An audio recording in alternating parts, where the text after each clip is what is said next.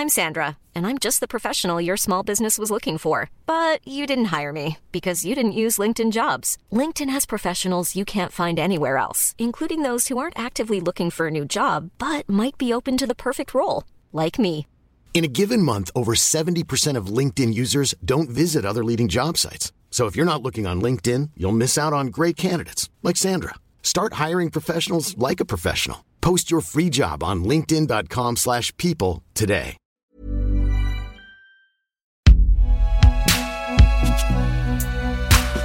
Une production Binge Audio.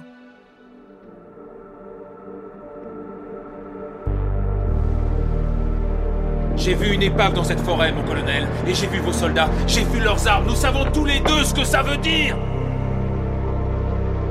Deux objets volants non identifiés au nord de la base d'Helens. Leur nature ou leur forme n'ont pu être déterminées avec précision. Je vous suggère d'oublier ce que vous avez vu ou ce que vous croyez avoir vu. Ils l'ont effacé. Je vous en prie, dites-moi au moins ce que c'était. La télé des années 90 fut celle des séries à succès. Et par série, j'entends évidemment séries américaines. Et entre les Simpsons, Friends, Urgence et Seinfeld, il y en avait une qui se démarquait par sa bizarrerie et sa capacité à voir des monstres partout. C'était X-Files. 30 ans plus tard, que reste-t-il de ces 218 épisodes où le complot régnait en maître et où chercher la vérité au-delà du réel ne signifiait pas encore adhérer aux théories tordues des fans de Donald Trump? C'est ce qu'on va voir dans cet épisode écrit par Lucie Inland. Je suis Thomas Rozek et vous écoutez Programme.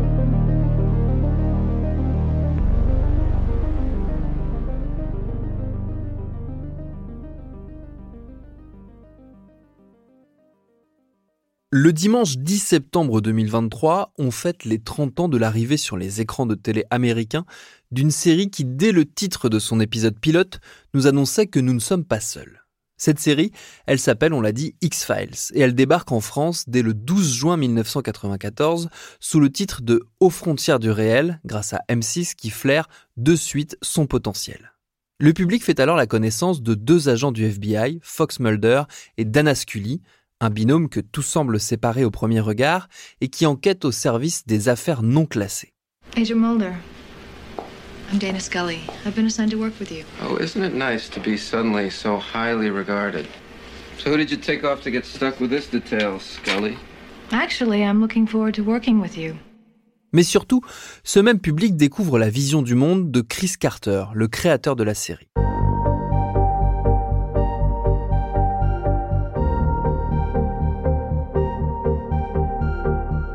Un monde où la vérité est ailleurs et où il vaut mieux ne faire confiance à personne et surtout pas au gouvernement. Les États-Unis de X-Files sont un territoire peuplé de monstres en tout genre, de phénomènes inexpliqués et qui regorgent de théories du complot. La principale d'entre elles, c'est évidemment l'existence d'une forme de vie extraterrestre dont le gouvernement américain a connaissance depuis bien longtemps, mais qu'il s'efforce de dissimuler à la population jusqu'à l'invasion finale programmée le 21 décembre 2012.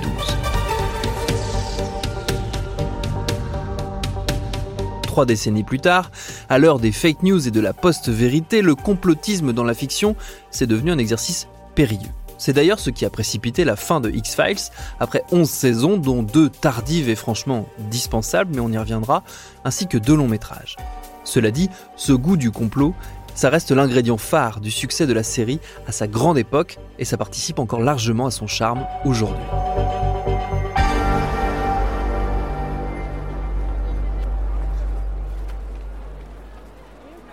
Chris Carter naît le 13 octobre 1956 à Bellflower, une ville de la région de Los Angeles. Après des études de journalisme, il passe 13 ans au sein de la rédaction de Surfing Magazine qu'il finit même par diriger. Il tente sa chance comme scénariste à Hollywood, il essaye de placer quelques projets, puis fait ses débuts de producteur sur une série musicale Rags to Riches à la fin des années 80. Matthew, you are escorting Amy Hillerman to the debutante ball, aren't you? Of course. I'm also going to ask Amy to become my Lambda Phi lady, to accept my fraternity pin. I'm sure your father and I couldn't be more pleased.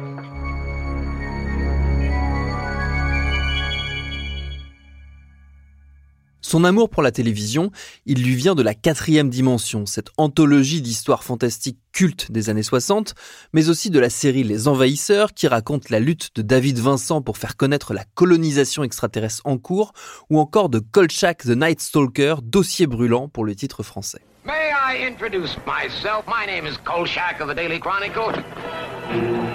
Kolchak reports the bizarre, the supernatural, the unexplainable. You again in another crazy story. This nut thinks he is a vampire.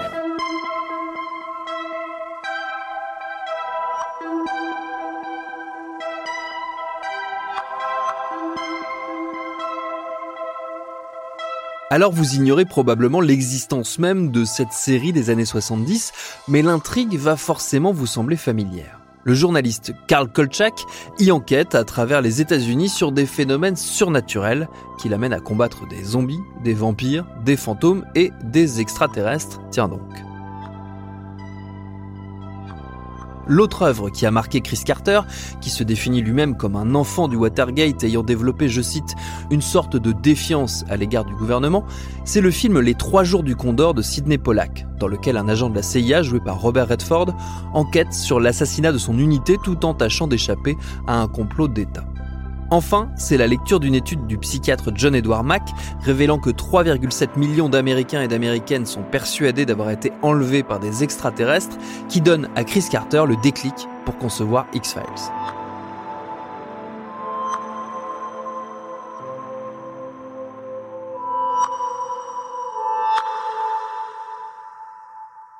Mais lorsqu'il soumet son projet à la Fox en 1992, personne n'est convaincu. La chaîne mise plutôt sur la série western steampunk Briscoe County, avec dans le premier rôle Bruce Campbell, la star de la trilogie horrifique Evil Dead, qu'on verra d'ailleurs dans un épisode de X-Files taillé sur mesure. You lose. Guess again.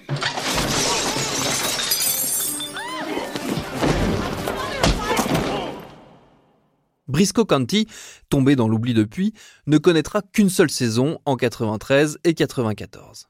De son côté, Chris Carter ne lâche rien et fait avancer son projet. Les acteurs David Duchovny et Gillian Anderson sont retenus pour interpréter le duo d'agents du FBI. Lui a déjà porté le costume de fonctionnaire fédéral dans la série Twin Peaks de David Lynch, et elle est une actrice de cinéma quasi inconnue. D'ailleurs, elle est d'abord considérée comme trop jeune, elle a 4 ans de moins que son personnage, et pas assez séduisante pour être crédible. Le générique, devenu au moins aussi culte que la série elle-même, échoua au compositeur Mark Snow. J'aime bien, c'est simple et un peu inquiétant, résume Carter, après avoir écouté les quelques notes fraîchement signées par le musicien. Ce morceau, c'est un marqueur culturel de son époque. Il arrive à la deuxième place des charts britanniques en 96 et vaut à Snow trois nominations aux Emmy Awards. Mais revenons à la série. L'épisode pilote, Nous ne sommes pas seuls, est tourné en mars 93 à Vancouver. En mai, les décideurs de la Fox, dont le mania Rupert Murdoch, le visionnent. Ils le jugent inclassable, mais pas mal. Il est donc diffusé le vendredi 10 septembre 1993 en prime time et il fait 15% d'audience, un score plus qu'honorable qui atteint les 19% à la fin de cette première saison composée de 24 épisodes au total.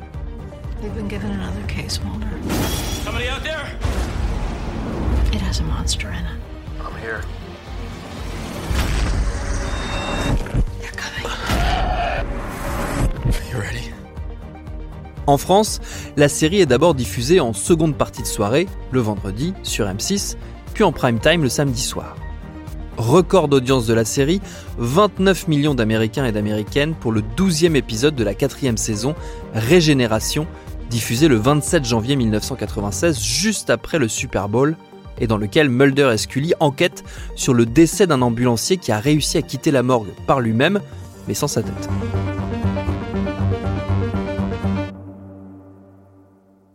X-Files aurait pu rester dans la catégorie des séries pour geeks, mais sa grande qualité d'écriture, au diapason de son époque, a permis au grand public de s'attacher à la série. X-Files n'était pas vraiment novatrice. C'était la version terriblement cool de plein de choses déjà vues. Ça, c'est l'analyse de Brian Lowry, critique à Variety et auteur spécialisé sur X-Files, rapporté par nos confrères de Télérama. Ces ingrédients, ce sont du policier, de l'horreur, des références à des films et séries populaires, et un binôme femme-homme que tout semble séparer. D'un côté, Dana Scully, la scientifique rationnelle, et de l'autre, Fox Mulder, le martien obsédé par l'enlèvement de sa petite sœur Samantha durant leur enfance par des extraterrestres, pense-t-il. Le tout, nous dit toujours Laurie, est arrivé pile au bon moment quand la télévision américaine ne savait plus faire ce genre de divertissement.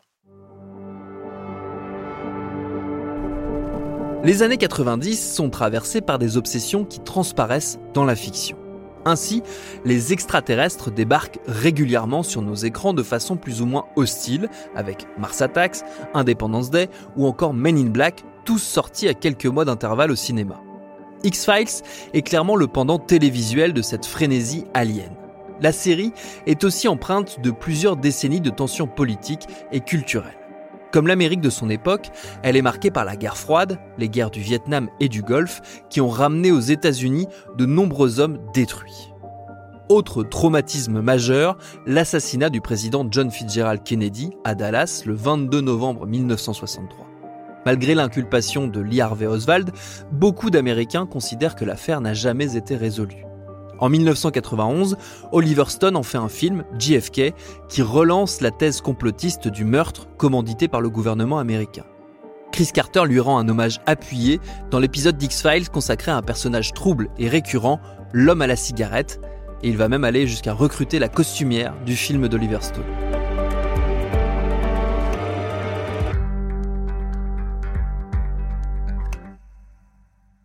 Quelques épisodes de X-Files, comme Le Pré où je suis mort, restituent également le climat sectaire de cette période. Ici, il est clairement question de la catastrophe de Waco, au Texas. Au début de l'année 93, les autorités assiègent une secte, les Davidiens, menée par le gourou David Koresh. David Koresh aimait les armes, les adolescentes, mais pour ses fidèles, c'était l'agneau de Dieu. Lui-même se nommait le Messie pécheur. Parce qu'il avait beaucoup péché, il estimait qu'il pouvait les comprendre mieux que quiconque. Il leur apprenait à faire face à une apocalypse imminente.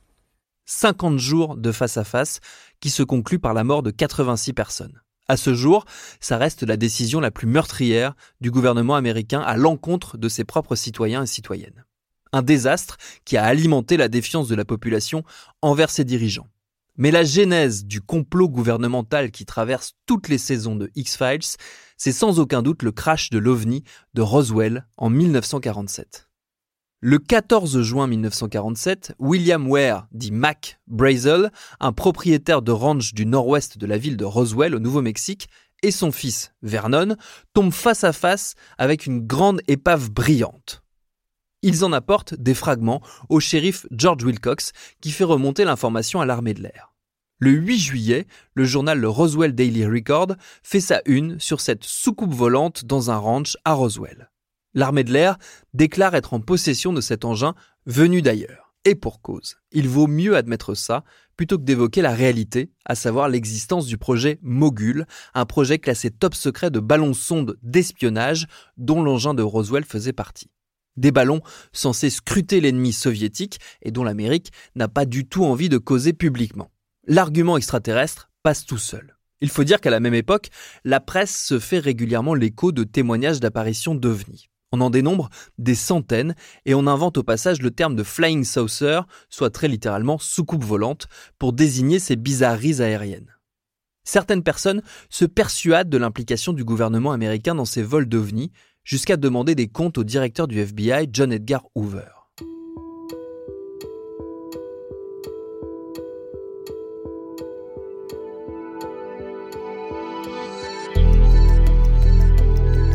L'intérêt monte d'un cran en 1950 avec la publication d'un article dans Variety, Behind the Flying Saucer, le mystère des soucoupes volantes, un article qui donne des envies d'investigation à toute une génération d'enquêteurs amateurs c'est le développement de l'ufologie.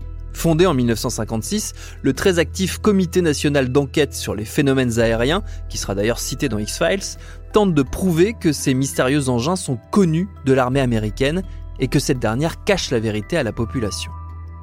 Durant les années 70, la théorie d'une conspiration du silence germe. L'affaire du Watergate, les écoutes illégales commandées par la présidence Nixon, nourrit le climat de suspicion. Alors certes, le scandale va rendre plus facile l'accès aux documents administratifs du FBI, de la CIA et de la NSA, mais ça ne rend pas plus clair aux yeux du public la position du gouvernement sur les ovnis. Et ce n'est pas l'enquête menée par la Cour des comptes américaine en 87 sur la gestion par l'armée de l'air de l'affaire Roswell qui mettra fin aux rumeurs de complot, ni même la confirmation publique en 94 de la réalité du projet Mogul. Au contraire, l'année suivante, en 95, un certain Ray Santilli invite plusieurs responsables de chaînes de télé à Londres pour leur révéler ce qui est censé être l'enregistrement vidéo de l'autopsie de l'extraterrestre retrouvé dans le crash de Roswell en 47. Ces images, elles sont même diffusées en France dans l'émission L'Odyssée de l'étrange de Jacques Pradel et font immédiatement polémique. Nous allons passer maintenant à un volet de notre enquête, euh, toujours sous-tendu par cette question de départ, supercherie ou réalité. On peut se poser cette question à propos du corps, à propos des comédiens ou des médecins qui ont participé à l'opération. On peut également se poser la question à propos du film, du fait de savoir si ce film date bien de 1947 et du fait de comprendre aussi euh, pourquoi ces images euh, sont, semblent peut-être tellement malhabiles car sans surprise, Santilli avouera dix ans plus tard avoir fabriqué cette autopsie de toutes pièces. Mais X-Files retourne l'histoire. Le double épisode de X-Files, monstre d'utilité publique, diffusé fin 95 aux USA et le 5 octobre 96 en France, s'approprie ce canular, rasé, dissimulé par les autorités et surtout par le syndicat, le gouvernement occulte mené par le fameux homme à la cigarette qu'on mentionnait tout à l'heure, lui qui incarne la conspiration, obsédant tant Mulder au point qu'il va y consacrer sa carrière et même sa vie.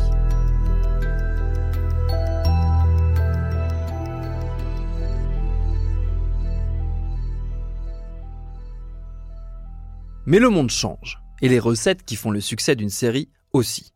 Après six années globalement excellentes, X-Files s'essouffle. Elle tente un passage au cinéma en 98, puis elle fait ses adieux en 2002 au bout de neuf saisons. Mais Chris Carter continue d'y croire. Il persuade la Fox de produire un second film en 2018 dont l'intrigue à base de prêtres pédocriminels médiums et d'expériences médicales russes sur des têtes coupées peine à convaincre le public mais pas au point de ne pas pouvoir rempiler pour deux saisons spéciales en 2016 et 2018, soit un quart de siècle après le premier épisode. Mais c'est là que le complotisme de X-Files cesse d'être cool pour devenir franchement gênant. Les comebacks sont rarement nécessaires. Ils cachent souvent une volonté commerciale grossière de profiter d'une marque, et le retour des X-Files ne fait pas exception, c'est ce que dit le critique Brian Lowry. Le moins qu'on puisse dire, c'est que cette résurrection a du mal à trouver ses marques. Même David Duchovny et Gillian Anderson semblent ne plus trop croire à ce qu'ils font, donnant à leurs personnages respectifs la sensation embarrassante d'être de trop dans cet univers qu'ils ne comprennent plus. D'ailleurs, Gillian Anderson a annoncé juste après cette ultime saison qu'elle raccrochait pour de bon le rôle de Scully.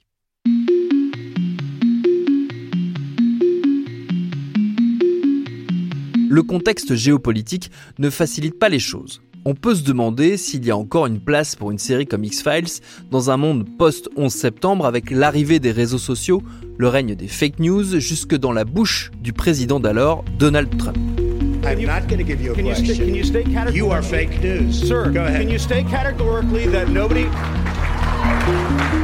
D'autant que Chris Carter, qui se présente comme un observateur intéressé, c'est lui qui le dit, des thèses conspirationnistes, introduit au passage le personnage de Tad O'Malley, un éditorialiste branché extrême droite paranoïaque. Clairement, le bonhomme est inspiré par l'épouvantable Alex Jones. Vous savez, c'est cet animateur radio, réactionnaire fanatique et propagateur numéro un des rumeurs les plus odieuses aux États-Unis. Sa version fictionnelle brasse toutes les obsessions qu'on peut attendre d'un tel personnage dont, je cite, la prise de contrôle de l'Amérique par un groupe de l'ONU dirigé par les élites multinationales.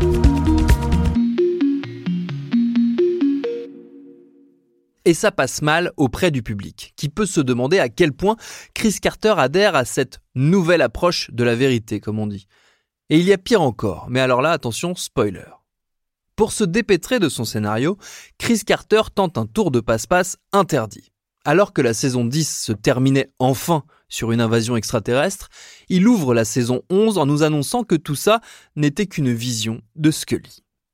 Dans le petit monde des amateurs de séries télé, c'est la consternation. Le coup du et en fait tout ça n'était qu'un rêve, c'est un épouvantable cliché associé aux plus mauvaises fictions. Les plus anciens d'entre vous se rappelleront notamment que la série Dallas avait usé de ce subterfuge lourdeau pour ressusciter le personnage de Bobby Ewing. Pas forcément le genre de référence qui fait super chic au XXIe siècle. Et c'est une bonne illustration du décalage qui s'est installé. Car toute la force originelle de X-Files résidait justement dans la pertinence de ses personnages et dans la maîtrise de la trame complotiste au sein de son époque.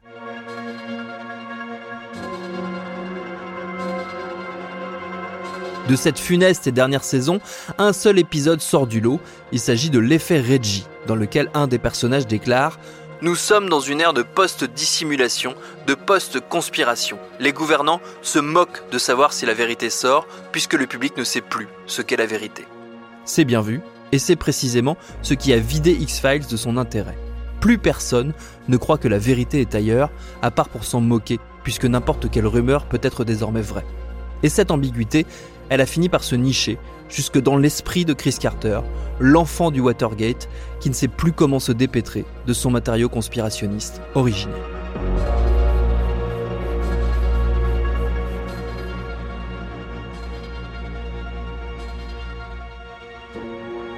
Merci à Lucie Inland qui a signé le texte de cet épisode de Programme B, un podcast de Binge Audio préparé par Charlotte Bex, réalisé par Estelle Cola. Tous nos épisodes, les anciens comme les nouveaux, sont à retrouver sur toutes vos applis de podcast préférés. Cherchez-nous sur internet si vous voulez nous parler et à très vite pour un nouvel épisode.